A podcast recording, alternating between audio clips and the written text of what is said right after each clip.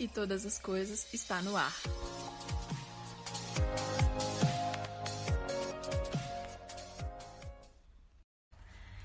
Bom dia, galera, tudo bem com vocês? Estamos de volta e estamos dando continuidade ao livro de Provérbios. Hoje é o capítulo 23 e é um capítulo que está continuando, que iniciou no 22, porque começaram 30, 30 provérbios rápidos assim. E a gente vai para o número 6 agora. Apesar de serem rápidos, eles vêm trazendo um, uma coisa muito importante. E com conhecimentos rápidos, mas que nós devemos levar muito em consideração, porque existem coisas que a gente faz que a gente não percebe. Existem muitas coisas que já estão escritas e simplesmente não não lemos, não acessamos, não damos ouvido, não buscamos conhecimento. E aí a gente perece.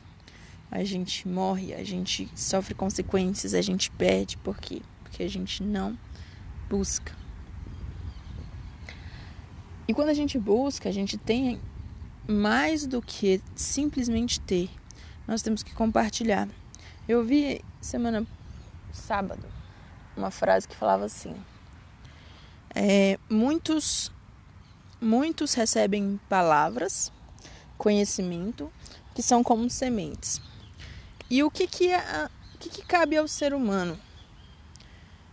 Sair a semear, sair jogar a semente. Para quê? Para que chegue o tempo da colheita, para que a pessoa né, consiga realmente viver essa experiência de plantar e colher. E aí, na nossa vida, todos nós semeamos. Querendo ou não, é uma coisa que acontece naturalmente. Por ser ser humano, nós semeamos. O que, que nós semeamos? Nós semeamos palavras, nós semeamos trabalho, nós semeamos estudos, nós semeamos carinho, nós semeamos gestos, nós semeamos várias coisas dentro de todos os lugares onde nós estamos.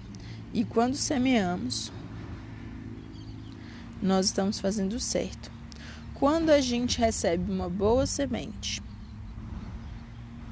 e ao invés da gente semear,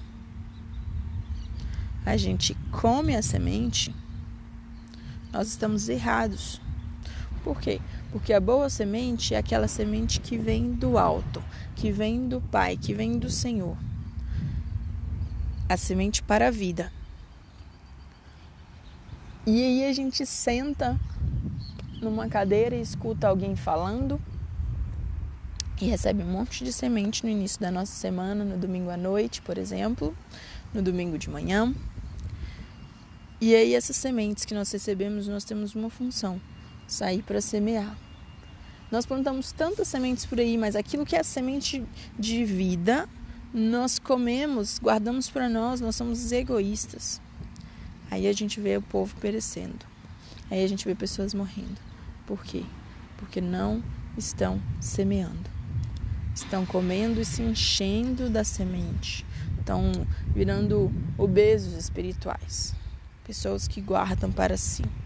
Essas pessoas têm um destino, a morte. Por quê? Nós não devemos guardar para nós. A obesidade mata. Nós devemos semear. Recebeu? Dá. Tem semente? Planta. Planta, porque vai chegar o tempo da colheita. E o conhecimento é dessa maneira.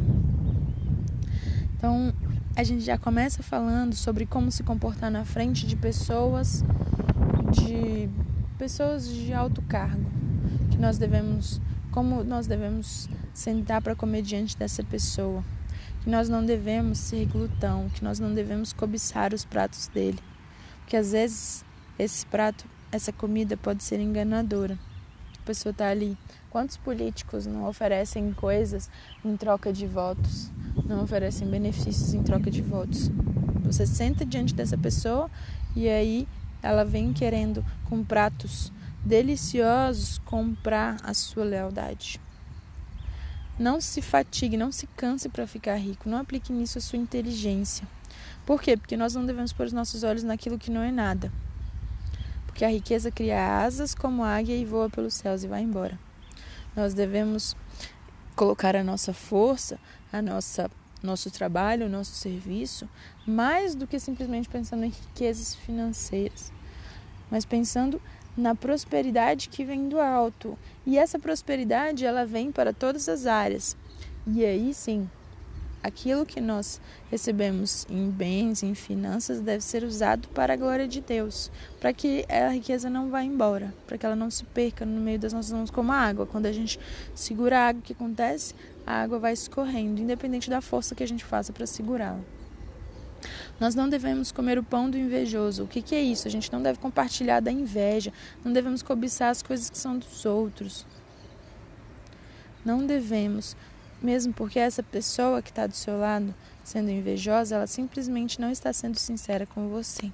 E o que acontece quando a gente convive com uma pessoa que não está sendo sincera e a gente come dessas coisas que ela está oferecendo? Nós vomitamos, nós desperdiçamos as palavras que nós soltamos para ela. Nós não devemos falar como tolo, porque ele despreza a sabedoria das palavras. Deve, nós devemos manter os marcos antigos, cuidar daqueles que são os que sofrem, os órfãos, as viúvas. Por quê? Porque quem defende a causa deles é o Senhor. Nós devemos colocar o nosso coração no ensino, entender e ouvir as palavras de conhecimento. Nós devemos disciplinar as crianças, as pessoas que estão aprendendo. Por quê? Porque essa disciplina, esse castigo, essa vara vai livrar a alma dela do inferno. Nosso coração, quando é sábio, ele se alegra e o Senhor fica feliz quando nós falamos coisas corretas. Não devemos ter inveja dos pecadores. Quantas vezes nós estamos andando com o Senhor e nós olhamos para a vida daquele que que está longe de Deus. Ele é considerado ímpio e aí a gente vê essa pessoa e a gente pensa assim, cara, eu queria ter uma vida igual dessa pessoa. Tá errado. Não cobice isso. Não cobice isso. Pelo contrário, o tempo todo coloque seu temor no Senhor. Certamente vai haver um futuro certamente a sua esperança não vai ser frustrada. Por quê? Porque a sua confiança está em Deus. Compre a verdade e não venda a verdade. Compre a sabedoria, compre a instrução e o entendimento. Não, que nada te impeça de buscar entendimento, que nada te impeça de adquirir. Você está tá querendo aprender? Vai, corre atrás faz um cartão da biblioteca, se você não tem dinheiro para comprar um livro, se você não tem dinheiro para fazer um curso pela internet, senta, senta e vai assistir vídeo no YouTube, porque todo mundo ensina tudo em todos os lugares. Só que você tem que ter o quê? Força de vontade para aprender. Às vezes você tem dinheiro para comprar as coisas, então faça, compre conhecimento, invista em você, corra atrás dos seus sonhos. Quando você está investindo em você, você está chegando mais perto de alcançá-los. Preste atenção no que o Senhor diz e que os seus olhos se alegrem nos caminhos dele, porque os caminhos dele são para salvação e sabedoria. E eu vou fazer algumas perguntas aqui agora, que estão escritas no verso 19 e eu no verso 29. Eu gostaria que você refletisse se você tem passado por alguma dessas coisas. Para quem são os ais, as dores, aquele sofrimento? Para quem são os pesares? Para quem são as rixas? Para quem são as queixas? Para quem são os ferimentos sem motivo? E para quem são os olhos vermelhos? Para os que se demoram em beber vinho, para os que andam buscando bebida misturada. Não olhe para o vinho quando se mostra vermelho, quando resplandece no copo e desce suavemente pois no fim morderá como a cobra e picará como a víbora. Os seus olhos verão coisas esquisitas e o seu coração o levará a dizer coisas perversas. Você será como que se deita no meio do mar e como que se deita no alto do mastro de um navio. Você ficará espancado, você dirá: "Foi espancado, mas não doeu. Bateram em mim, mas não senti nada. Quando vou despertar, então voltarei a beber." A pessoa Hoje em dia, uma, uma coisa muito comum que a gente tem é a bebida alcoólica. Qualquer lugar praticamente que você vá, vende-se bebida alcoólica. E a palavra de Deus fala sobre as consequências de beber, de se embriagar.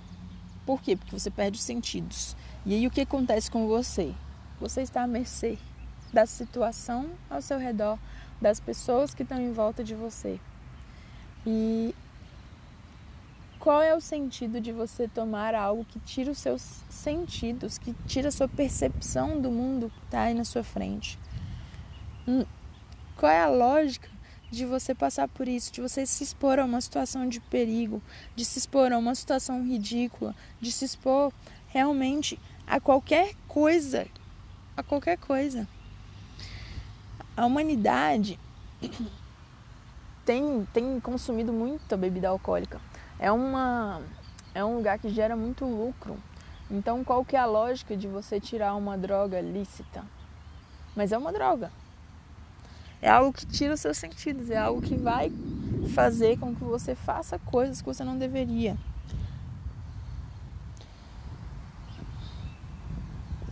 Eu não, não vou definir assim, ah, mas socialmente pode. Não.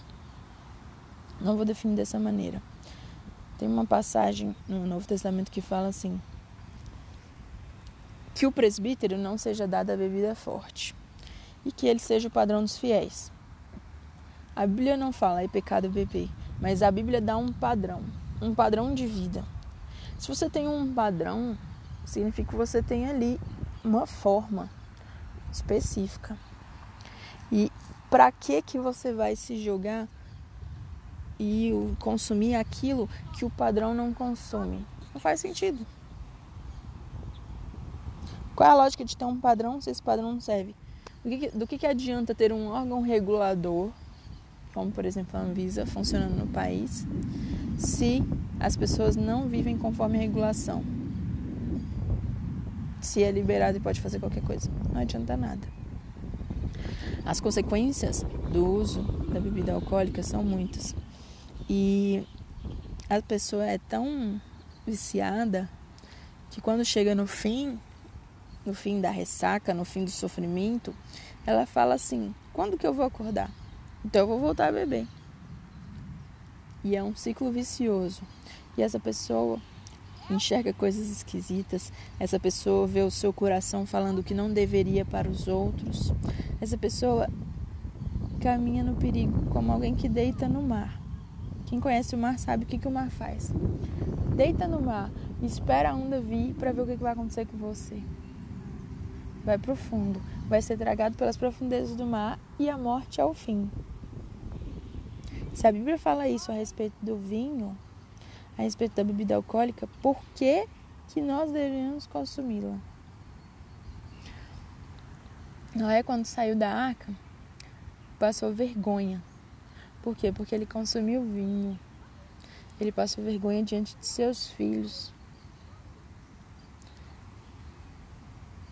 Quantos de, quantos de nós já tivemos a oportunidade de ver pessoas que amamos passando vergonha por causa da bebida alcoólica? Talvez você já tenha visto uma vez, duas, não sei.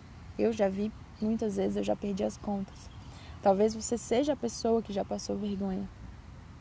Até quando você vai se deixar levar? Por isso que te consome, pela bebida que consome você. O Senhor nos criou para muito mais. Ele quer que nós vivamos muito melhor. E dentro desses conselhos rápidos, esse daí é o número 18 e ele é, foi o mais longo até agora. Então, Deus fala de uma maneira bem clara, permite que quem está escrevendo a Bíblia, esse livro de Provérbios, fale a respeito disso. Para quê? Para que o conhecimento chegue até você. O que você vai fazer com esse conhecimento está nas suas mãos.